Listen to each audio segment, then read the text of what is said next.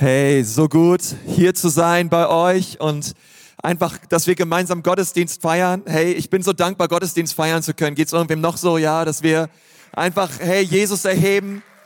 Und ich möchte einfach in die Kamera schauen, auch alle willkommen heißen an unseren Standorten, auch in Erlangen, in Ansbach, auch alle Leute, die online mit dabei sind. Hey, wir sind eine Familie, wir gehören zusammen und wir sind an diesem Sonntag ready und sagen, hey Jesus, wir wollen dich erheben, wir wollen deinen Namen groß machen in unseren Städten, weil wir glauben, Gott hat ein großes Volk im Frankenland und viele, viele Menschen brauchen diese lebensverändernde, rettende Botschaft von Jesus.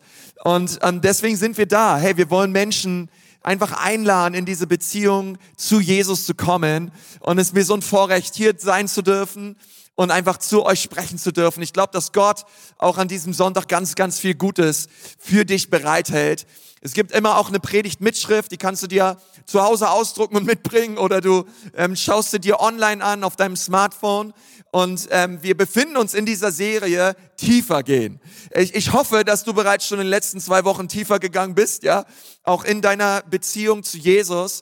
Aber wir, ja, mir, mir war das auch als Pastor so wichtig zu sagen, Gott, in diesem Jahr, wir wollen wirklich tiefer gehen. Wir wollen tiefer gehen in, in eine Offenbarung darüber, wer du bist und was du für uns getan hast. Und was mir persönlich immer dabei total hilft, sind diese 21 Tage des Gebets.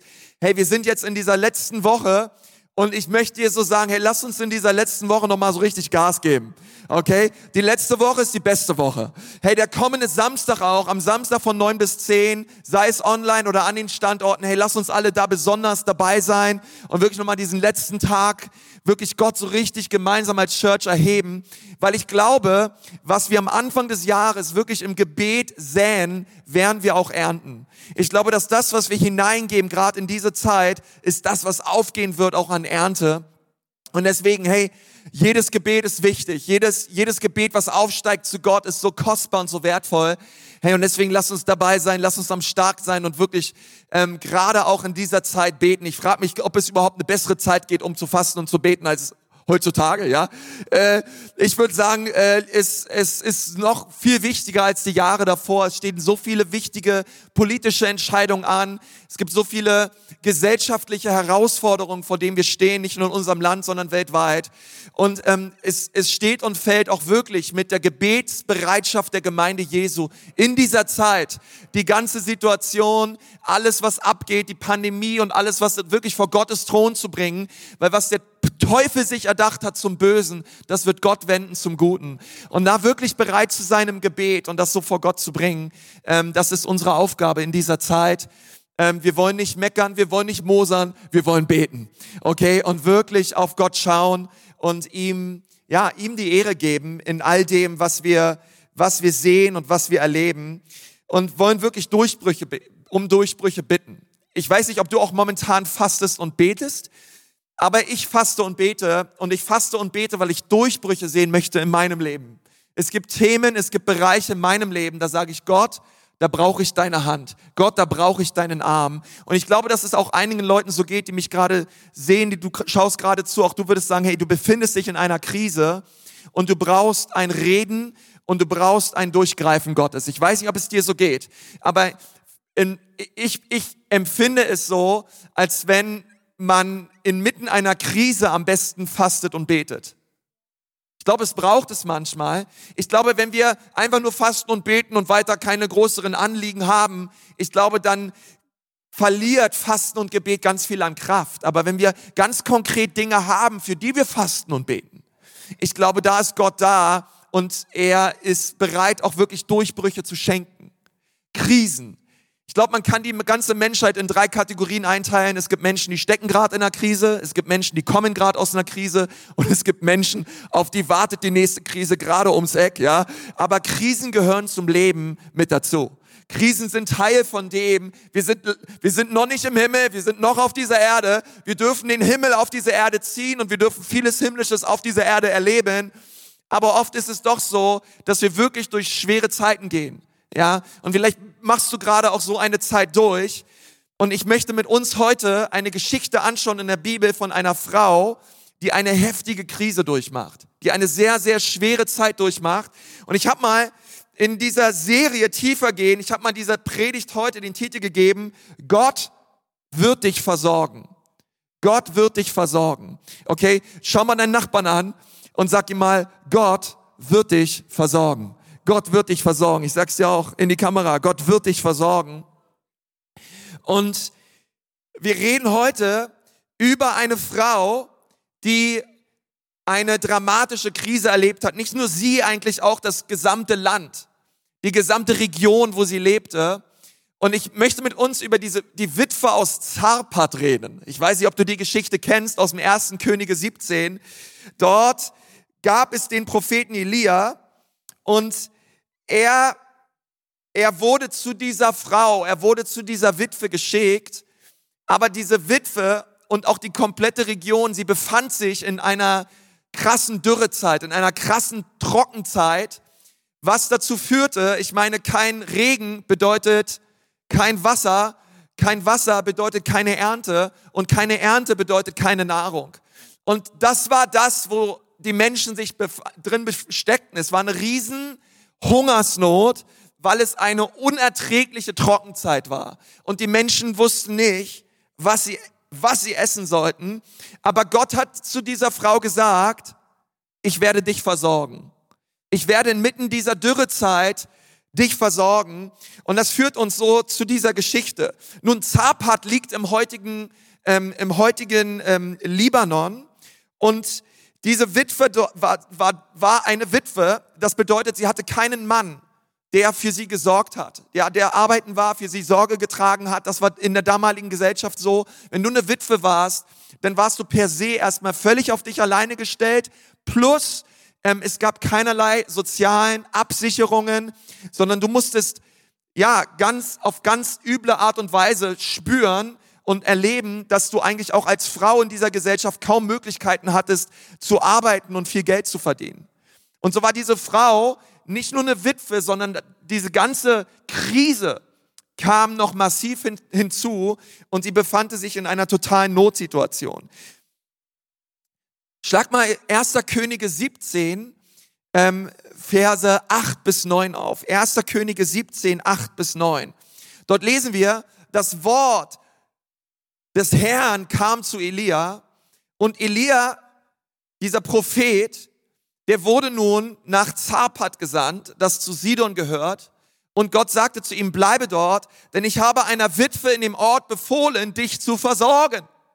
Ja, also Gott sprach jetzt zu seinem Propheten und hat gesagt, hey, es gibt dort eine Witwe, die wird sich um dich kümmern und dich versorgen.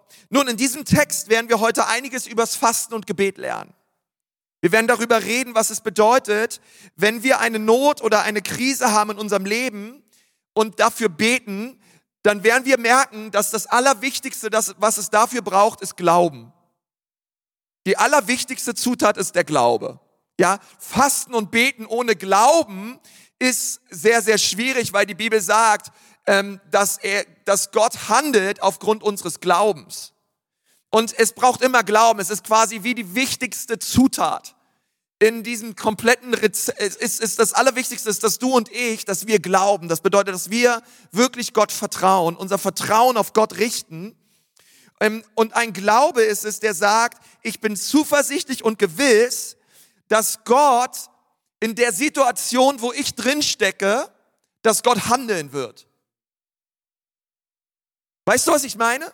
Du bist in einer Not und du bist in einer Krise und du schaust nicht auf menschliche Weisheit, du schaust nicht auf, auf menschliche Quellen, sondern du sagst, Gott, ich bin gewiss inmitten meiner Krise, du wirst meiner Not begegnen. Gott, du wirst handeln.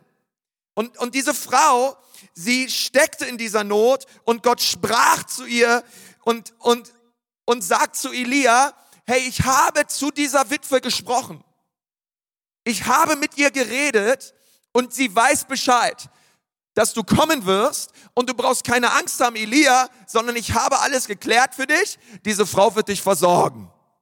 Und jetzt werden wir sehen im Laufe dieser Geschichte, dass diese Frau eine unglaubliche innerliche Auseinandersetzung erlebte. Eine Zerreißprobe. Man könnte schon fast sagen, einen Widerspruch, denn sie hat ja bereits von Gott gehört, dass es ihr Auftrag sein soll, Elia, den Propheten, den mächtigsten Propheten in der damaligen Zeit, zu versorgen. Ich meine, es ist schon abgefahren. Oder dass, dass, dass Elia zu einer Witwe gesandt wurde. Davor wurde er von Raben versorgt, von unreinen Tieren. Und jetzt sagt Gott weiter und jetzt schicke ich dich zu einer Witwe. Hey, Gott hat sehr sonderbare Wege manchmal uns zu versorgen, oder? Aber es ist nicht, es liegt nicht an uns, uns zu überlegen, Gott, wie wirst du es tun, sondern es liegt an uns zu sagen, Gott, du wirst es tun. Ich weiß nicht, wie du es tun wirst, aber du wirst es tun und ich werde dir vertrauen. Und Gott schickt Elia zu dieser Frau und diese Frau hat von Gott gehört, was ihr Auftrag sein soll. Er kam in ihr Haus und dann passierte Folgendes. Schau mal, 1. Könige 17 geht die Geschichte weiter ab Vers 10. Elia machte sich auf den Weg und ging nach Zapat. Als er an Stadttor kam, begegnete ihm eine Witwe, die gerade Holz sammelte und er sprach sie an und bat, hol mir doch ein wenig Wasser zum Trinken. Als sie losging, um es zu holen, rief ihr nach, bring doch bitte ein bisschen Brot mit. Da sagte sie, so wahr der Herr dein Gott lebt, ich habe keinen Vorrat mehr. Nada, niente, nothing. Nur noch eine Handvoll Mehl im Topf und ein bisschen Öl im Krug. Ja, also da war im Thermomix nicht mehr viel übrig, Leute. Okay, also bisschen, bisschen Mehl, bisschen Öl. Ich sammle gerade ein paar Holzstücke auf und jetzt schau mal, was sie sagt um mir und meinem Sohn noch was vorzubereiten. Wenn wir das gegessen haben, bleibt uns nur noch der Tod. Wenn wir damit fertig sind, dann ist vorbei. Weil dann, dann, dann, wir, sind schon am Hungern, wir sind schon am Ende, das ist alles, was wir haben und dann ist Schluss. Und das führt mich heute, ich habe drei Punkte, führt mich heute zum ersten Punkt. Ich, ich, mein Auftrag heute von Gott ist es, euren Glauben zu stärken wirklich in Zeiten von Krisen und von Nöten Gott zu vertrauen. Das allererste ist, Glaube ist mutiger Gehorsam, auch wenn alles dagegen spricht. Wenn alles dagegen spricht. Glaube ist mutiger Gehorsam, auch wenn alles dagegen spricht. Nun, was wir haben, ist natürlich ein Riesenkonflikt. In Vers 9 steht, ich habe dieser Witwe befohlen, dich zu versorgen. Nun, die Witwe wusste also, da kommt dieser Prophet Elia und mein Auftrag ist es, ihm Brot zu geben, ihn zu versorgen. Aber als Elia dann wirklich vor ihr stand und das Ganze dann in die Tat umgesetzt werden sollte, also als das Ganze ganz praktisch werden sollte, also jetzt ist das wirklich passiert, was Gott gesagt hat. Als er wirklich vor ihr stand, ähm, scheiterte sie eben genau an der Praxis. Also das eine ist, sie hat von Gott gehört, sie weiß, was Gott wusste, wollte, aber jetzt passiert das auch noch. Jetzt kommt er wirklich. Come on. Weißt, jetzt, Gott, Gott hat gesprochen und jetzt passiert es auch noch. Jetzt kommt er wirklich daher. Inmitten dieser Trockenzeit, inmitten dieser Hungersnot, steht der Typ jetzt wirklich vor mir und will was zu essen. Ich weiß nicht, ob es dir manchmal so geht, dass du sagst, ja, ich glaube an Gott, ja, Gott hat gesprochen, aber aber, okay, aber, großes Aber. Ich weiß, ich weiß, Gott, Gott hat, Gott hat mir Dinge gesagt und Gott, Gott hat mir Zuspruch gegeben, auch durch sein Wort, vielleicht durch andere Leute. Und du weißt eigentlich, was Gott möchte, aber. Und, und ich meine, und dieses Aber würde ich mal eher so sagen, lass uns jetzt mal praktisch werden. Ja, also kennt ihr die Leute, die total die theoretisch sich total plausibel anhören, aber du denkst dir, okay, wie willst du das umsetzen? Es hört sich total theoretisch richtig gut an, was du sagst, Gott. Was ich in der Bibel lese, ist theoretisch ist, bitte, macht total Sinn. Aber die Praxis steht auf, einem völlig anderen, auf einer völlig anderen Seite. Das umzusetzen. Wirklich, das eine ist das, was Gott sagt, aber das andere ist, okay, Gott, aber ich lebe hier in einer realen Welt, mitten in einer Trockenzeit. Es gibt keine Nahrung und ich bin eine Witwe. Das eine ist Gott, was du sagst in Vers 9. Aber das andere ist, wie soll ich das leben? Was soll ich jetzt machen? Jetzt will der Typ was zu essen, aber ich habe nichts. Ich habe höchstens was für mich und meinen Sohn. Und das ist schon viel zu wenig. Und ich glaube, dass das eine Zerreißprobe ist in dem Leben dieser Frau, wenn wir, wenn wir das Wort Gottes lesen und wenn wir das Wort Gottes hören, aber nach einiger Zeit stehen wir dann vor der praktischen Umsetzung des Wortes und dann ziehen wir uns zurück. Weil wir sagen, das ist eigentlich praktisch nicht möglich. Es ist nicht umzusetzen. Ähm, und die Witwe sagt es, ich glaube Gott, und, aber, aber ich habe kein Brot. Ich habe kein Brot. Ich weiß nicht, wie das funktionieren soll. Und ich meine, du kannst dir andere Dinge einfügen. In deinem Leben ist es, du, du sagst vielleicht nicht, ich habe kein Brot, aber du sagst vielleicht, ich habe keine Arbeit. Du sagst vielleicht, ich habe nicht die, die, die, die Leiterschaftsfähigkeiten. Ich habe nicht das Geld. Ich habe nicht die Zeit. Ich habe nicht die Kraft. Ähm, ich habe nicht Begabung und die Fähigkeiten. Ich habe nicht die Freunde, ich habe nicht die Connections. Was auch immer es in deinem Leben ist. Diese Frau hat gesagt, ich habe kein Brot. Und Gott sagt, ich habe der Witwe befohlen, dass wenn Elia kommt, gib ihm Brot. Und ich denke immer so, hey, wenn Gott was sagt, dann wird er uns auch alles geben, damit wir das umsetzen können, was er uns befiehlt, oder? Ich meine, wir reden über Gott, wir reden über den Herrn, der Himmel und Erde gemacht hat, über den Schöpfer des Universums. Und wenn er dir sagt, du sollst Elia versorgen, dann wird er dir auch alles geben, was du brauchst, um das möglich zu machen. Aber sie sagt, sie hat kein Brot, aber sie hat Mehl. Sie sagt zu, sie sagt zu, sie sagt zu Elia, ich habe kein Brot, alles was ich habe ist noch eine Handvoll Mehl und ein bisschen Öl. Das bedeutet, sie hat kein Brot, aber ihre Umstände von Angst, und es muss wirklich Angst sein, wenn du als Witwe, du hast dann noch ein Kind und du willst sie versorgen, sie hat, sie hat lebensbedrohliche Ängste. Und diese Ängste und diese Umstände und die Situation, in der sie sich befand, hat ihren Glauben ganz klein gemacht. Es war schwierig für sie wirklich zu glauben in dieser Situation. Sie hörte, was Gott sagte, sagte, aber gleichzeitig schaute sie auf das, was sie hatte. Und was sie praktisch hatte, passte nicht mit dem zusammen, was Gott sagte. Es passt einfach nicht zusammen, Gott. Es geht einfach nicht. Und weil sie auf das schaute, was sie hatte und nicht auf das schaute, was Gott gesagt hat, war ihre Antwort Angst. War ihre Antwort, es ist nicht möglich. War ihre Antwort, Gott, am besten suchst du dir jemand anderen. Und deswegen glaube ich, braucht jeder Christ einen Pastor. Ich möchte sagen, wieso? Oder jeder Christ einen Kleingruppenleiter. Weil, ich sag dir, schau mal, was jetzt passiert ab Vers 13. Wir brauchen Menschen in unserem Leben, die dann anfangen, inmitten dieser Angst, inmitten dieser Verzweiflung, wenn Gott was sagt, aber du schaust praktisch auf dein Leben und du siehst, du siehst das, was vor Augen ist und du fängst an, an dem zu zweifeln, was Gott davor gesagt hat, brauchen wir Menschen, die auf einmal anfangen, die Wahrheit und die Gnade Gottes in unser Leben hineinzusprechen. Damit wir überhaupt erst wieder in der Lage sind zu glauben. Weil wir sehen nur das, was vor Augen ist, aber wir haben vergessen, was Gott gesagt hat. Und deswegen brauchen wir Menschen, die uns erinnern. Schau mal, Vers 13. Da sagte Elia zu ihr, hab keine Angst. Schau mal, der Nachbarn und sag mal, hab keine Angst. Hab keine Angst. Ja, sie hatte Angst. Sie hatte Angst, das umzusetzen, was Gott gesagt hat, da ihre Umstände alles andere gesagt haben. Er sagt, hab keine Angst, mach nur, was du gesagt hast. Aber back zuerst einen kleinen Brotfladen für mich und bring ihn mir heraus. Den Rest kannst du für dich und deinen Sohn zubereiten.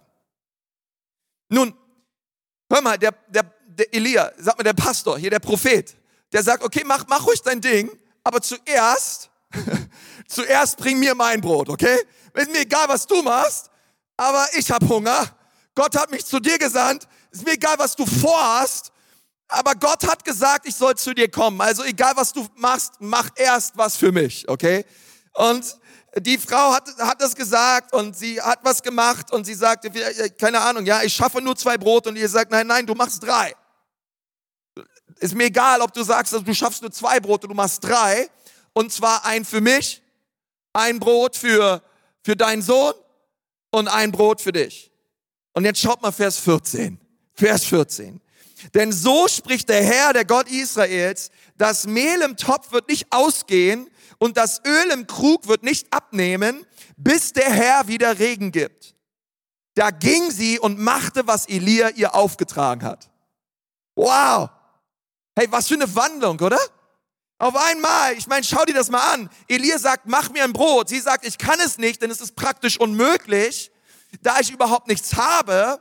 Aber dann spricht Elia die Wahrheiten des Wortes Gottes in ihr Leben hinein, baut ihren Glauben auf. Die Angst wird zurückgedrängt und auf einmal war sie in der Lage, Schritte im Glauben zu tun, die sie vorher nicht gehen konnte.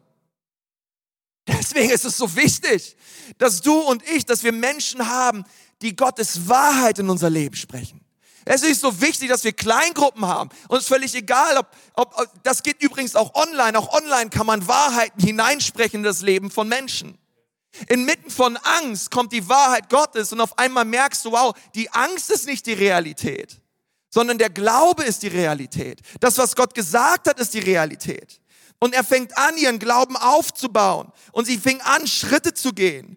Und ich glaube, das ist so wichtig, denn besonders in dieser Zeit, wenn wir zwei völlig unterschiedliche Realitäten sehen, anstatt Gott beiseite zu schieben und zu sagen, nein, das klappt nicht, öffne ich mein Herz für die Wahrheit und für das Größere Gottes, was er ausgesprochen hat über mein Leben. Das ist Glaube. Das ist Glaube. Elia sagt einfach nur, Gott wird für dich sorgen. Nun, warum macht das so viel mit dieser Frau? Warum hat das so ihr Herz verändert? Weil Elia etwas gesagt hat, was sie bereits vorher von Gott gehört hat. Sind das nicht die kraftvollsten Momente in unserem Leben? Wenn Menschen kommen und uns Dinge zusprechen, die Gott eigentlich vorher schon längst uns persönlich gesagt hat? Und sie fangen an, uns daran zu erinnern und sagen, hey, Gott hat doch schon zu dir gesagt.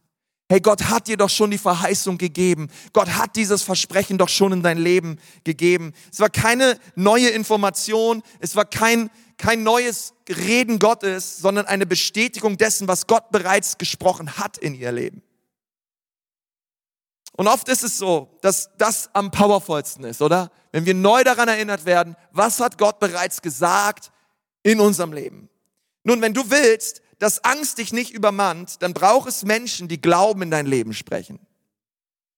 Das zweite ist, wenn wir anfangen im Glauben zu leben, dann muss die Angst weichen.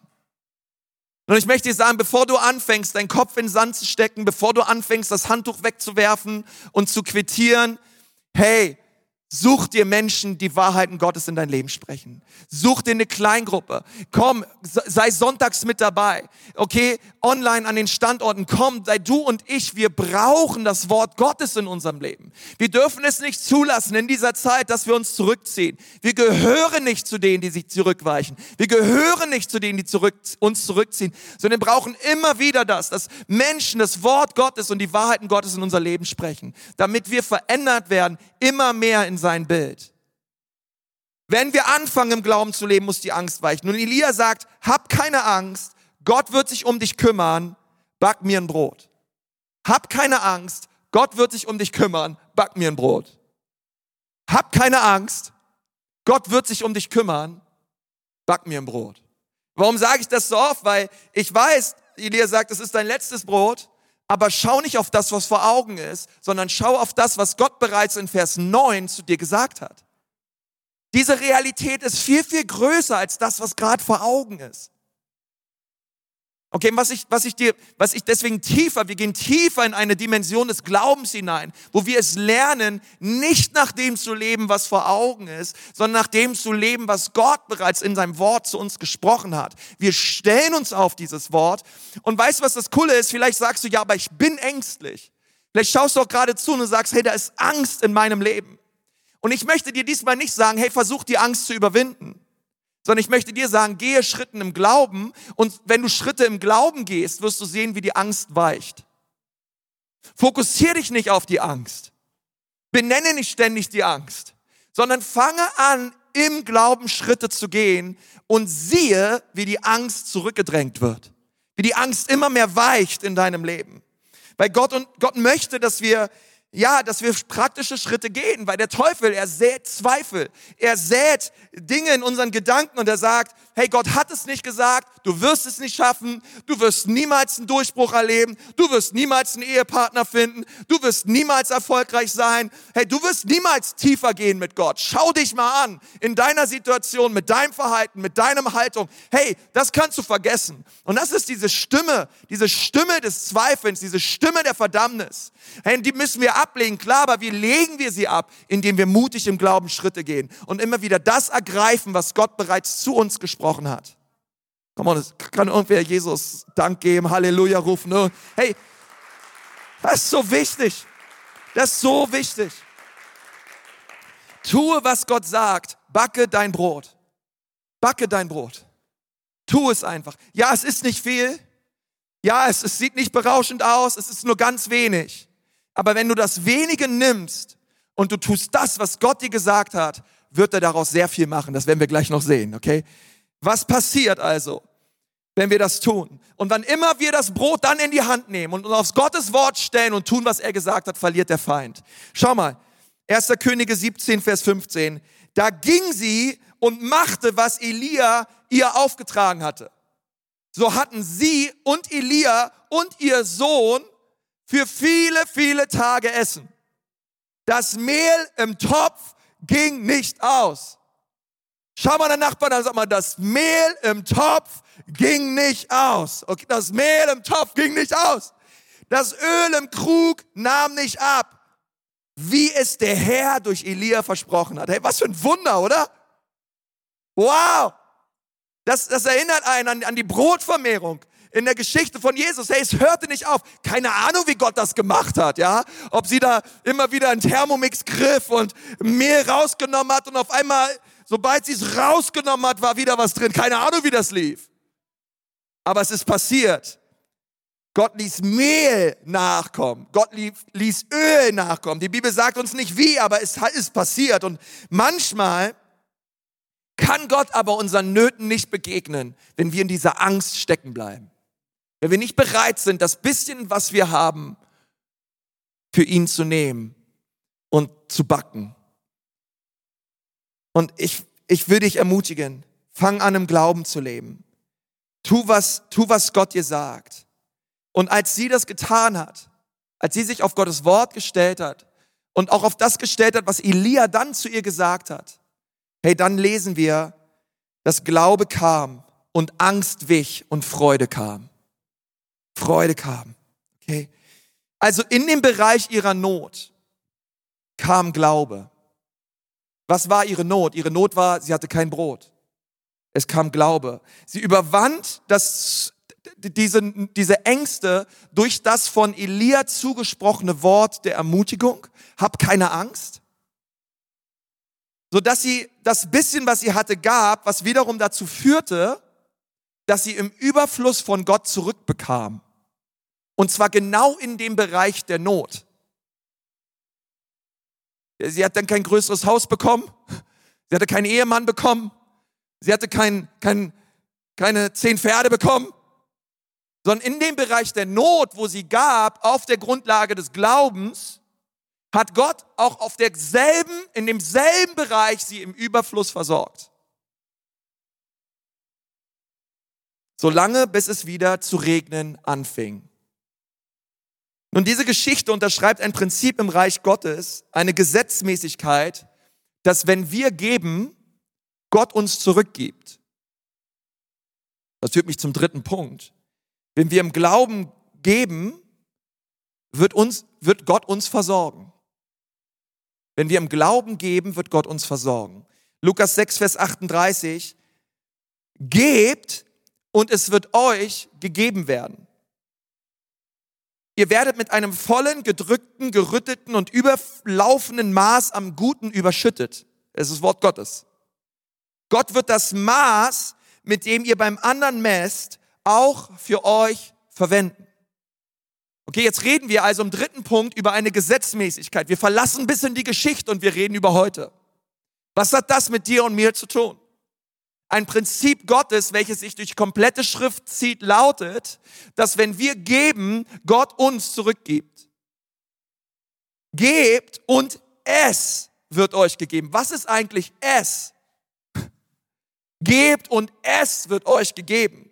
Nun, es bezieht sich auf das, was du gegeben hast. Es ist das, was du gegeben hast. Ja, in dem Fall der Witwe war es das Brot. Deswegen hat sie im Bereich des Brotes Überfluss zurückbekommen. Gebt und es wird euch gegeben werden. Die Witwe brauchte Essen. Was hat Gott ihr gegeben? Essen. Er bat sie darum, das Es zu geben, welches sie selbst brauchte. Sie brauchte keine Freunde, sie brauchte keine Arbeitsstelle, sie brauchte kein neues Haus. Was sie brauchte, war Brot. Also bat Gott sie darum, Brot zu geben. Es ist jetzt wichtig, dass wir das verstehen als Church.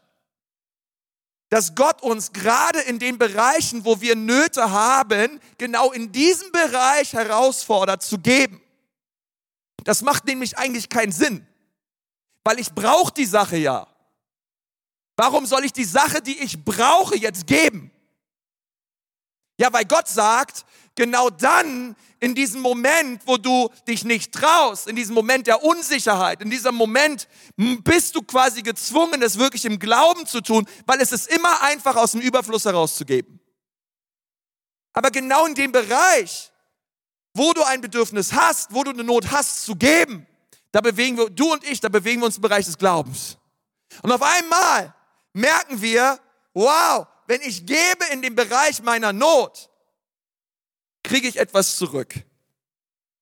Und Jesus, Jesus beschreibt hier einen Händler, der das Messgefäß hat und quasi einem, einem Käufer ähm, quasi Getreide einpackt, aber nicht nur es einpackt, sondern es rüttet und es schüttet, damit alle überschüssige Luft und alles weicht, damit der Käufer nicht nur so viel wie möglich zurückkriegt, sondern er bekommt zum Überlaufen viel. Also der ist nicht in der Lage, sein Getreidesack bis zum Wagen zu bringen. Unterm Strich wird er auf dem Weg vom Kauf bis zum Transport sehr viel Getreide verlieren, weil er bekommt im überfließenden Maße. Er bekommt so viel, dass er nicht in der Lage ist, äh, das so nach Hause zu bringen, weil es ist überfließend viel. Es schwappt über. Es schwappt über. Nun, wenn du jemand anderen gibst, ja, und das ist so wichtig, wenn du jemand anderen etwas gibst, was eigentlich, was du eigentlich von Gott brauchst, aber du gibst es etwas jemand anderen, so wie die Witwe es tat bei Elia. Sie brauchte Brot, aber sie gab es Elia. Dann nimmt Gott das, was du gegeben hast, drückt es, schüttet es, rüttet es, tut noch sehr viel Himmlisches dazu und es fließt über und reicht es dir zurück. Komm on, ist irgendwer da? Okay? Gott, Gott nimmt das und, und, und reicht es dir zurück. Es ist so wichtig, dass wir das verstehen. Ähm, gib und es wird dir gegeben werden. Und zwar müssen wir mit dem anfangen, was wir bereits haben. Und das ist die Sache. Weil es ist oft sehr wenig. Weil sonst hätten wir keine Not. sonst hätten wir keine Krise.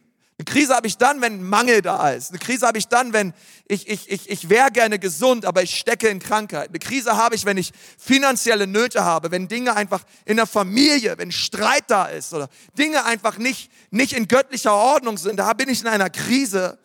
Aber ich glaube, wenn wir immer auf das schauen, was andere haben, dann werden wir nicht starten. Aber wir müssen starten mit dem, was wir haben. Mit dem bisschen, was wir haben und wir reichen es Gott entgegen und Gott nimmt es und vermehrt es. Und das ist so wichtig, weil wenn wir immer in einem Wunschdenken leben und sagen, wenn ich eines Tages mal mehr habe, dann gebe ich, dann wird diese Gesetz, diese biblische Gesetzmäßigkeit in unserem Leben nicht zum Tragen kommen. Ja, wenn ich sage, ja, eines Tages, ja, wenn ich mal mehr Geld habe, dann werde ich geben. Ja, was, was, was redet der Pastor immer vom Zehnten? Eines Tages, wenn ich mehr Geld habe, dann kann ich vielleicht meinen Zehnten geben. Eines Tages, wenn ich vielleicht mehr Leiterschaftsbegabung habe, dann kann ich eine Kleingruppe leiten. Eines Tages, wenn ich vielleicht mal irgendwann mal nach einer Pandemie ein größeres Wohnzimmer habe, dann kann ich Leute zu mir nach Hause einladen. Ja, keine Ahnung, was was du sagst oder was du sagst vielleicht eines Tages, wenn ich mehr Begabung habe oder das mehr habe, dann eines diese Sache, weißt du, wenn wir es immer vor uns herschieben, werden wir nicht im Glauben leben können und wir werden auch nicht das Eingreifen Gottes sehen in unserem Leben, sondern gehe die kleinen Schritte heute und erlebe, wie Gott dich versorgt. Erlebe, wie Gott, es, wie Gott dich versorgt. Okay? Erlebe es, wenn du in eine Kleingruppe gehst, wie die Wahrheiten Gottes in dein Leben kommen. Erlebe es, wenn du anfängst zu leiten, anfängst zu dienen, anfängst zu geben, wie Gott dich versorgt. Elia sagt, hey, gib mir, was du hast, auch wenn es wenig ist, und vertraue Gott. Er wird sich um den Rest kümmern. Schaut mal, was in Sprüche 11, Vers 25 steht. Dort steht, eine segnende Seele wird reichlich gesättigt und wer anderen zu trinken gibt, wird selbst erquickt. Das ist dieses Prinzip, ja. Also Gott gibt uns das zurück, was wir bereit sind, anderen zu geben. Die Bibel sagt das ganz klar, wenn wir anderen vergeben, wird Gott uns vergeben. In dem Maße, wie wir andere lieben und anderen vergeben, hey, das ist das Maß, was Gott bei uns anlegt. Und das sind so wichtige Prinzipien. Wir lesen das durch die komplette Schrift, in der kompletten, überall, in, in einem überfließenden Maße.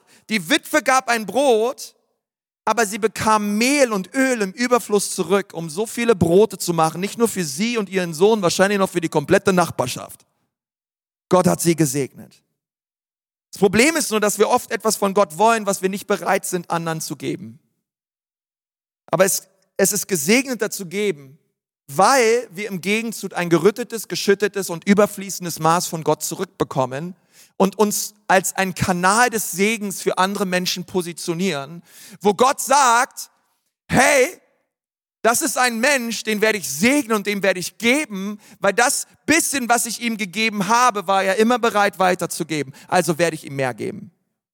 Und mein Herz ist es für dich, dass du und ich, dass wir ein Kanal sind des Segens Gottes. Nicht damit wir mehr haben, nicht damit wir Dinge anhäufen, anhäufen und uns bereichern, sondern damit wir ein Kanal werden der Großzügigkeit und der Güte und der Liebe Gottes für andere Menschen. Du und ich, wir sind dazu berufen. Schau mal, ähm, das ist die letzte Bibelstelle, Philippa 4, Vers 19.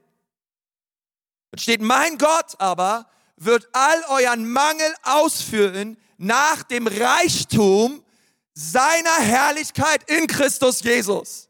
Philippa 4,19, das ist ja für viele ein Vers, keine Ahnung. Vielleicht hast du den ausgedruckt und der hängt bei dir über dem Ehebett, ja. Mein Gott, mein Gott wird all meinen Mangel ausfüllen nach seinem Reichtum der Herrlichkeit in Christus Jesus.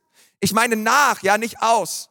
Ja, es ist schon cool, dass das hier nachsteht, weil ich denke mal so, hey, er gibt uns nicht aus seinem Reichtum.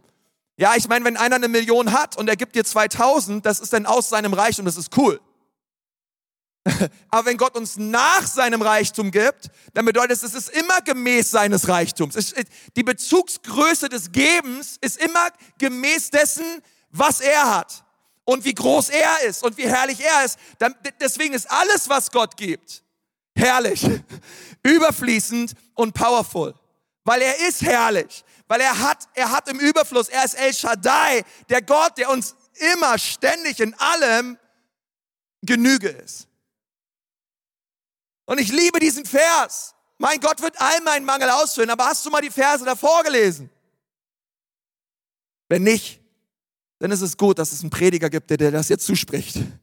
Philippa 4, 16 bis 18. Schau, was da steht. Ja, sogar, sagt Paulus, als ich noch in Mazedonien war, in Thessalonik, habt ihr mir mehr als einmal etwas zur Unterstützung zukommen lassen. Denkt jetzt nicht, ich wäre darauf aus, noch mehr zu bekommen. Es geht mir vielmehr darum, dass der Gewinn, den ihr selbst von eurem Geben habt, immer weiter anwächst. Im Übrigen habe ich alles erhalten, was ihr mir geschickt habt. Und ich habe jetzt mehr als genug. Ich bin mit allem reichlich versorgt, seit Epaphroditus mir eure Gabe überbracht hat. Sie ist wie ein Opfer, dessen Duft vom Altar zu Gott aufsteigt. Ein Opfer, das Gott willkommen ist und an dem er Freude hat. Und dann kommt Vers 19. Mein Gott ist in der Lage, all euren Mangel zu, zu stillen, gemäß seines Reichtums der Herrlichkeit in Christus Jesus. Aber was kommt davor? Eine großzügige Gemeinde. Menschen, die bereit waren zu geben und zu investieren und zu sagen, Gott, das, was wir haben, geben wir Paulus und seinem Missionsdienst. Und im Umkehrschluss sagt Paulus, hey Gott, segne euch dafür und zwar mit einem gerüttelten, geschütteten und überfließenden Maße soll Gottes Herrlichkeit und Kraft auf euch kommen. Das finde ich so krass, oder?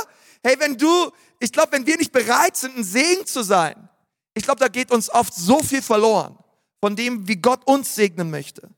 Diese Witwe verzichtete und sie gab auf, weil sie eine größere Not hatte aber dann war sie doch bereit zu geben, hinein in das, was Gott tun möchte.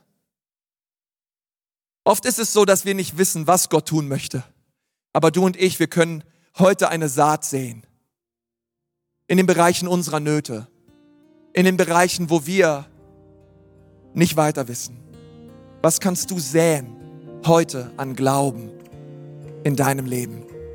In deiner Krise, in deiner Not? Was kannst du heute tun?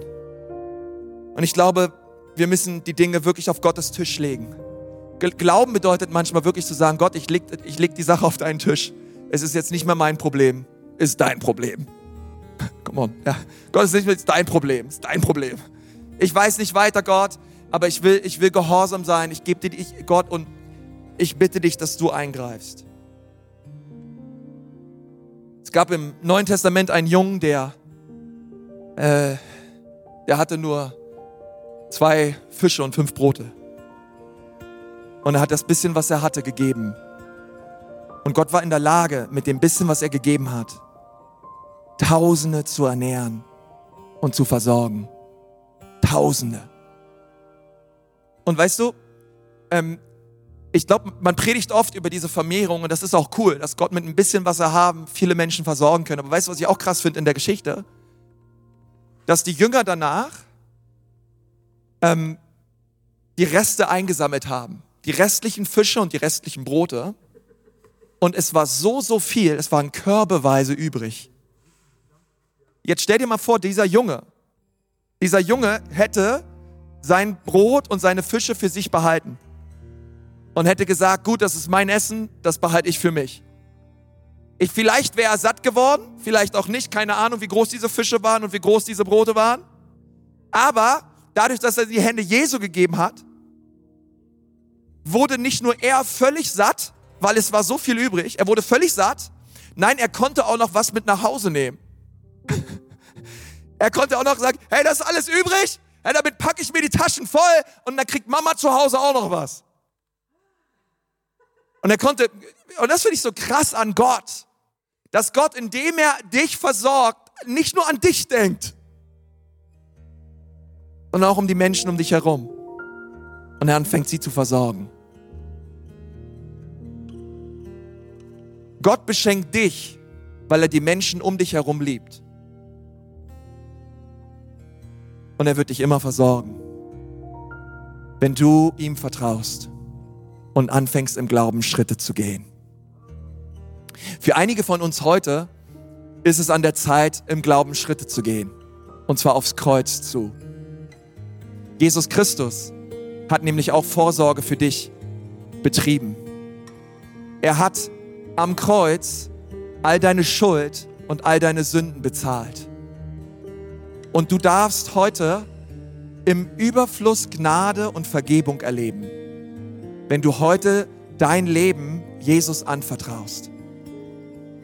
Denn er, der von keiner Sünde wusste, wurde für dich und mich zur Sünde gemacht, damit wir verändert werden dürfen. Und ich glaube, ein überfließendes Leben im Segen Gottes, es beginnt immer damit natürlich, dass wir unser Leben Jesus ganz und gar hinlegen. Und wenn du das gerne möchtest, auch in Ansbach, in Erlangen, du online zuschaust und du sagst, ja, ich merke, ich bin nicht im Reinen mit Gott. Ich brauche Vergebung brauche Vergebung meiner Schuld, dann komm heute auf Gott zu. Gib ihm dein ganzes Leben. Halt ihm dein Herz hin und sag, Jesus, es tut mir leid, dass ich ohne dich gelebt habe und dass ich gesündigt habe. Bitte vergib mir meine Schuld. Möchtest du das tun heute? Möchtest du heute Jesus Christus in deinem Leben einladen? Möchtest du ihn zu deinem Retter machen? Er ist da und bietet dir seinen ausgestreckten Arm. Du kannst ihn jetzt ergreifen. Wenn du das gerne möchtest, vielleicht hilft, dir, vielleicht hilft uns das einfach, wenn wir die Augen zumachen und du, du einfach dich auf Gott konzentrierst und sagst, Gott, hier bin ich. Von den Standorten gerade. Hey, wenn du sagst, Jesus, rette mich. Und du sagst, ja, das brauche ich. Jesus, ich brauche deine Veränderung. Hey, dann komm heute zu ihm. Ergreife seine Hand. Hey, lass uns gemeinsam beten. Ich möchte gerne mit dir zusammen beten, wenn du gerade da bist. Einfach mit dir zusammen beten. Lass uns beten, Jesus, bitte komm in mein Leben. Bitte vergib mir meine Schuld. Und bitte mach mich neu. Brauche deine Vergebung und deine Liebe. Bitte wasch mein Herz rein durch dein kostbares Blut. Danke, Jesus. Amen. Amen. Amen.